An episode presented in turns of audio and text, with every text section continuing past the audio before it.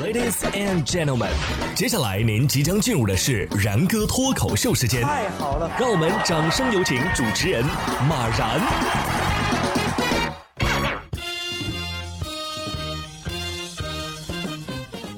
然哥说新闻，新闻脱口秀，各位听众大家好，我是然哥。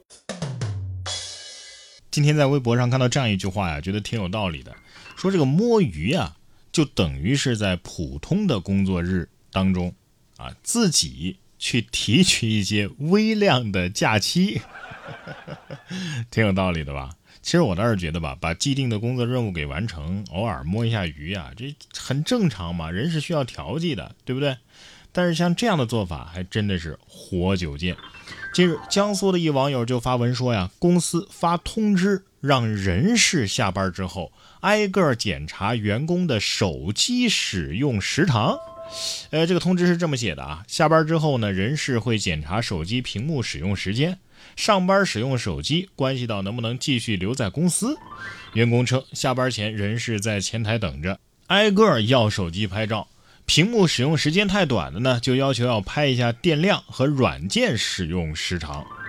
嗯，那我就只有买一个诺基亚幺幺零零了，无聊的时候贪吃蛇也能玩一天啊。下班检查的时候，既没有手机使用时长，哎，电量也几乎没有变化。哎呀，我建议这家公司啊，也查一下员工的账户吧。啊，不够一千万的直接给充满，你觉得怎么样？我不理解，但是大为震惊啊！近日，河北邯郸一位小张报警说呀，他的手机被人盗窃之后呢，小偷居然用他手机上他的号啊，在工作群里边啊辱骂领导。根据线索，民警猜测呀，这肯定是熟人作案，小偷跟公司啊可能是有矛盾。于是，民警锁定了刚刚刑满释放的男子杨某，他就是这家公司的前员工。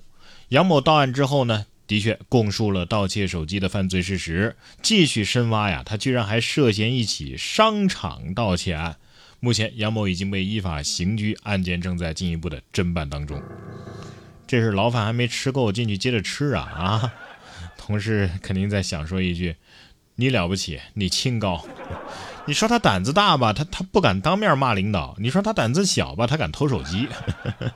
同样是偷东西，近日上海民警接到一家超市的报警，说有人通过自助买单多次偷逃费用。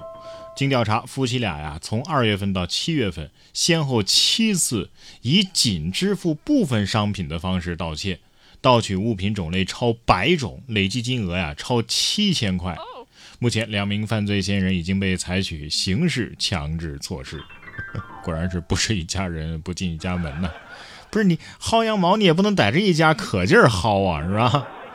你们这样以后容易把黑屋子当自己家，知道吗？说完共患难的夫妻，我们再来说说两肋插刀的兄弟。说江西井冈山刘某和钟某啊，共同羁押在看守所的同一间监舍，两个人很快就成了朋友。有一天，刘某啊不经意地说出了自己父亲的电话号码，被钟某给记了下来。这钟某呢？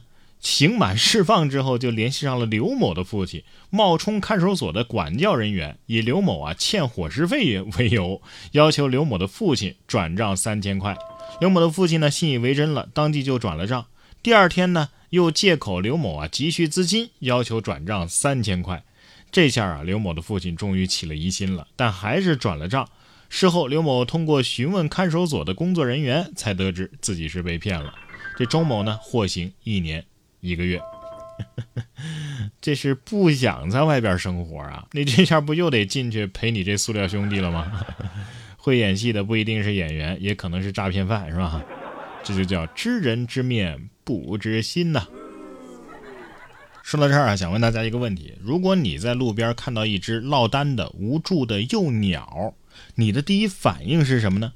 相信大部分人会选择把它给救起来，但事实上啊，大部分。你在路边看到的幼鸟都是不需要被救助的，因为他们的父母可能正在赶来救助的路上。如果幼鸟被好心人给救走了，那鸟爸爸和鸟妈妈不就被迫的失孤了吗？鸟爸妈心想：这缺了大德了，人类又拐孩子了。哎，那同样的道理，救助流浪猫最根本的办法是不是？给猫做个绝育呀。要知道，流浪猫在生态圈里啊，可是流氓级的猎食者呀。说到这儿，我还想多说一句啊，很多人觉得这个宰杀动物、吃动物的肉啊是很残忍的事儿，但是你看看狮子、土狼，他们捕猎的过程，你会觉得人类啊属于是最仁慈的了，你知道吗？所以说呀，该吃吃，该喝喝啊，这这鱼拿来烤着吃也不错。近日，一考生被万州烤鱼学院录取的相关截图引发了网友们的热议。重庆万州烤鱼学院回应称，网传截图是有人恶搞。他们学校呢是职业技能培训学校，既不是本科，也不是大专，只招收一些有基础的厨师到校学习。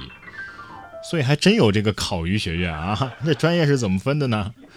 藤椒系、蒜香系、香辣系。哎呀，那要是分数不够，本来报烤清江鱼系的，可能会被调剂到炸妙脆角系吧。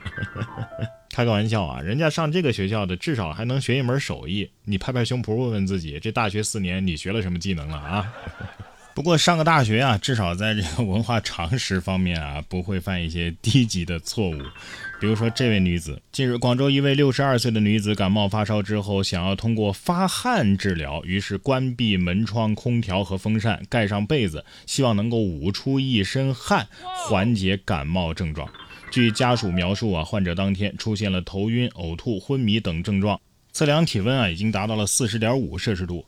医院急诊科医生潘成表示啊，急诊医护人员通过降温机啊、冰敷啊等等方式为患者进行降温，并且进行了大量的补液操作之后，患者生命体征才逐渐平稳，随后转入到了 ICU，进一步的进行治疗。这就是什么偏方作大死啊！赶紧转发到相亲相爱一家人。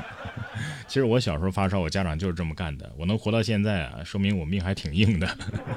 其实我跟你讲啊，任何。死于任何疾病我都可以接受，但是绝对不能热死，知道吗？不能热死。